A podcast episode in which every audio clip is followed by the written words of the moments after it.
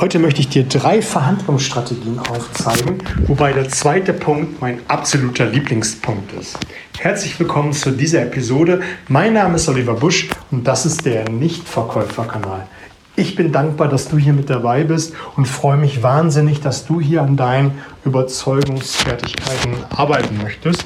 Und bevor wir in diese heutige Episode einsteigen, möchte ich dir noch einen Zusatztipp geben, der dir wirklich hilft, deine Kunden besser zu verstehen und auch in der jetzigen Zeit den Kontakt wirklich aufrechtzuerhalten.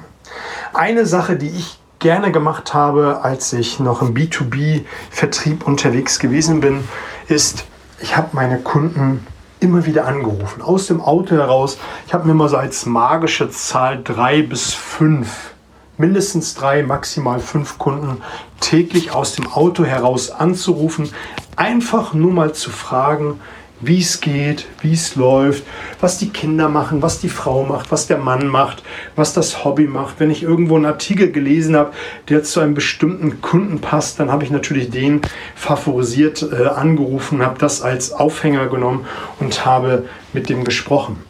Und das Spannende ist, dass am Anfang solcher Gespräche, als ich das die ersten Male gemacht habe, immer kurz so misstrauisch ähm, ja, nach ein, zwei Minuten gefragt wurde, ja, was willst du mir jetzt verkaufen? Nee, ich wollte einfach nur mal hören, wie es dir geht, wie es ihnen geht. Und je nachdem, wie man mit dem Kunden verbandelt war oder auch nicht, die oder sie, einfach mal nur mal hören, wie Stand der Dinge ist. Man hat dann ein, zwei, drei Telefonate gebraucht, bis der Kunde verstanden hat, es ist wirklich ehrlich gemeint positiv. Und das Spannende ist, es ist dadurch eine viel, viel bessere Beziehung entstanden. Es ist eine viel tiefere Beziehung entstanden. Und was trotz alledem passiert ist, das war unvermeidlich. Das ist der schöne Nebeneffekt. Der Kunde hat irgendwann ganz von alleine erzählt, was im Unternehmen gerade so passiert, was ihn bewegt, welche Produkte sich verkaufen, ähm, wo er Probleme hat, wo er Sorgen hat. Und das hat mir dann die Möglichkeit gegeben, wenn ich ihn dann wieder vis-à-vis -vis gesehen habe, das für ihn zu lösen, sofern es in meiner Macht stande. Und damit hatte ich dann auf lange Sicht eine viel, viel bessere Beziehung mit dem Kunden, weil ich einfach die extra Meile gegangen bin. Und das ist auch eine Sache, die ich jetzt gerade mache, ist, ich rufe meine Coaching-Klienten an, ich frage einfach nur mal so, wie es geht. Ich rufe Partnerunternehmen an, einfach mal zu fragen, wie es geht, wie es gerade läuft ohne irgendwelche Dinge. Und das Komische ist, manchmal telefoniere ich mit solchen Menschen 15, 20 Minuten und rede Gott über die Welt. Und das Schöne ist, es ist eine ganz andere Stimmung. Es sind auf einmal, ohne es werten zu meinen, ganz andere Menschen. Es ist viel, viel lockerer. Es, man kann in dieser Zeit dann viel, viel mehr erreichen. Ich habe kein Wort übers Business äh, verloren und lege dann auf. Und irgendwann, wenn man sich dann mal wieder über das Business unterhält, hat man eine ganz, ganz andere Ebene. Und das ist eine Sache, die du jetzt für dich nutzen solltest, um ein wirkliches Interesse an deinen Kunden gegenüber aufzubauen. Und du wirst dadurch eine ganz andere Beziehung zu deinen Kunden haben. Aber lass uns mal einsteigen zum heutigen Thema. Das sollte jetzt einfach nochmal als Bonusidee sein, welche ich in den letzten Wochen für mich nochmal vorgenommen und umgesetzt habe, die du für dich auch tun solltest. Und natürlich, wenn die Kontaktbeschränkungen aufgehoben sind, möglichst beibehalten solltest. Drei Verhandlungsstrategien, damit du in Zukunft besser verhandeln kannst, ist nämlich das erste, ignorieren und liegen lassen bzw. vermeiden. Es kann sein, dass du in einer Verhandlung bist und dann kommt die Gegenseite, also dein Geschäftspartner, mit einer Sache, mit der du nicht gerechnet hast. Wo du vielleicht keine Informationen zu hast, wo du eine schlechte Ausgangslage zu hast, vielleicht auch keine Strategie hast, wie du mit so einer Forderung umgehen kannst. Da ist eine gute Strategie, und die ist nämlich ziemlich schnell erklärt, dass du sie einfach ignorierst. Was viele machen ist, wenn eine Preisforderung oder eine, eine Forderung nach einem Preisnachlass von einem Kunden kommt, dass sofort darauf eingegangen wird und was passiert dann? Es wird nur noch über den Preis geredet. Es geht nichts anderes mehr, es wird nur noch über den Preis geredet. Du kannst in dem Moment einfach das mal ignorieren und versuchen, einfach mal den Wert zu erhöhen, indem du einfach in die äh, Preiswaage mehr auf den Wert packst, damit der Preis kleiner wird.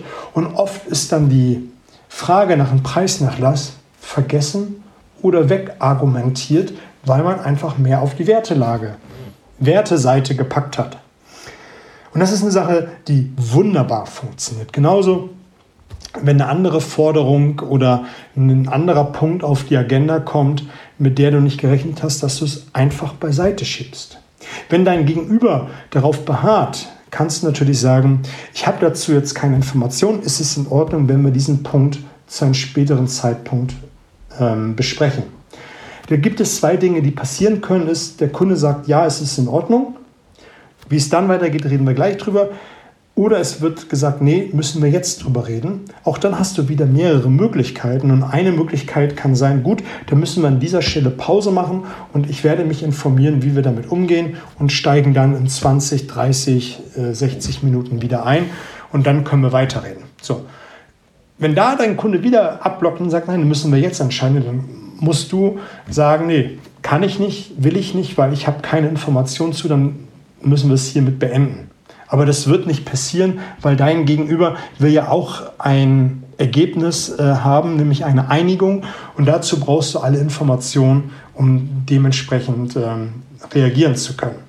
Wenn ein Kunde sagt, ja, ist in Ordnung, verschieben wir auf einen späteren Punkt, gibt es nämlich zwei Dinge, die passieren. Entweder wird der Punkt vergessen werden, weil er war doch nicht so wichtig gewesen, oder er wird wieder aufgegriffen und es wird gesagt, jetzt müssen wir eine Einigung finden und dann machst du es genauso, wie ich es eben gesagt habe. Gut, dann müssen wir eine kurze Pause machen. Ich brauche die Information.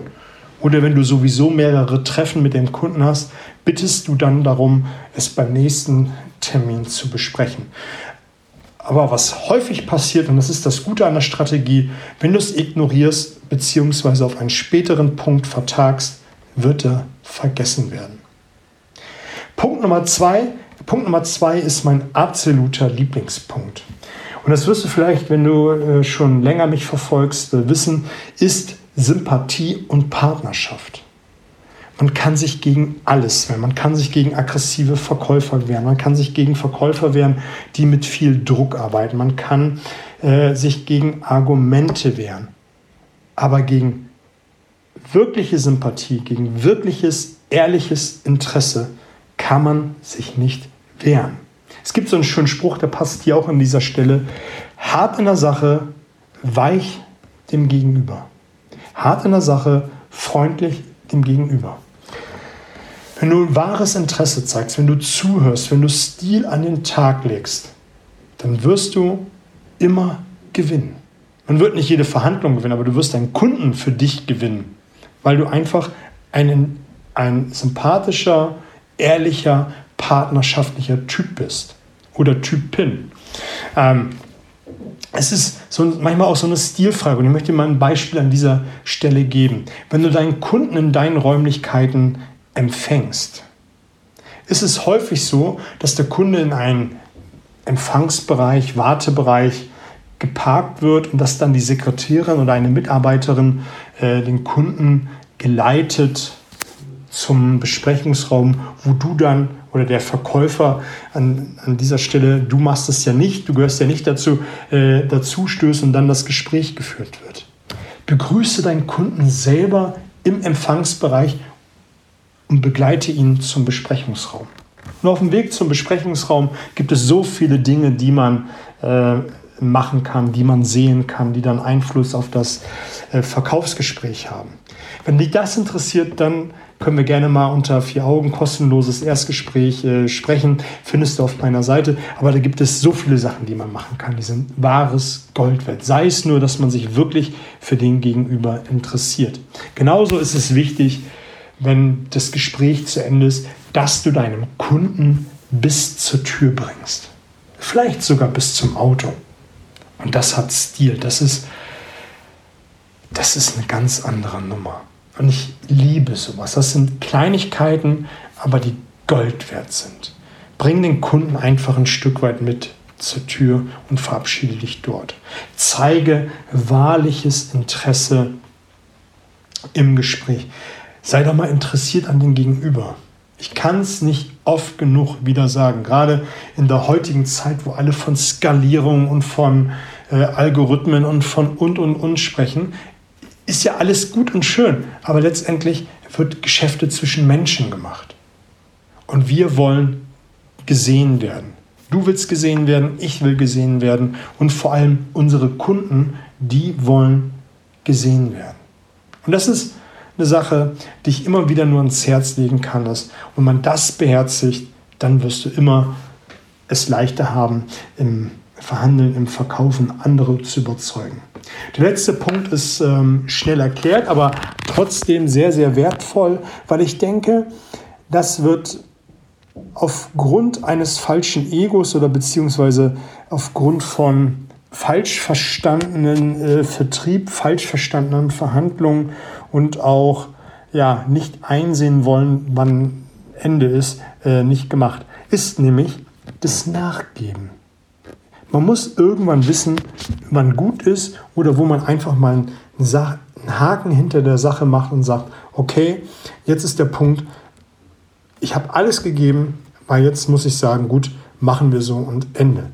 Finde den Punkt, wo du weißt, dass jetzt gut ist, mach einen Haken drin, einigt euch und Ende. Es gibt irgendwann einen Punkt, da ist zu Ende und den muss man erkennen und dann auch wirklich aufhören und nicht noch noch ein Argument, noch eine Frage, noch ein Argument, noch eine Frage und dann wird der Kunde dann vielleicht kippen und ist sauer und ähm, man hat ihn dann gänzlich verloren. Weiß, wann du aufhören musst und auch vielleicht ist es dann mal so, dass du ein schlechtes, einen schlechten Deal machst, lieber einen schlechten Deal als kein Deal das kann ja auch mal richtig sein. Oder du sagst, nee, ist, wir sind nicht Partner, hören wir jetzt auf und gut ist. Das ist eine Sache, die viel zu häufig nicht gemacht wird. Und ähm, da muss man auch ein Fingerspitzen, solltest du ein Fingerspitzengefühl entwickeln, wie das ähm, auszusehen hat. Das soll es an dieser Stelle auch gewesen sein. Drei Impulse, wie du besser verhandeln kannst. Vermeiden, ignorieren, das Prinzip der Partnerschaft und auch nachgeben, dann, wann wirklich Schluss ist. An dieser Stelle, fette Woche, alles Gute, bis auf bald.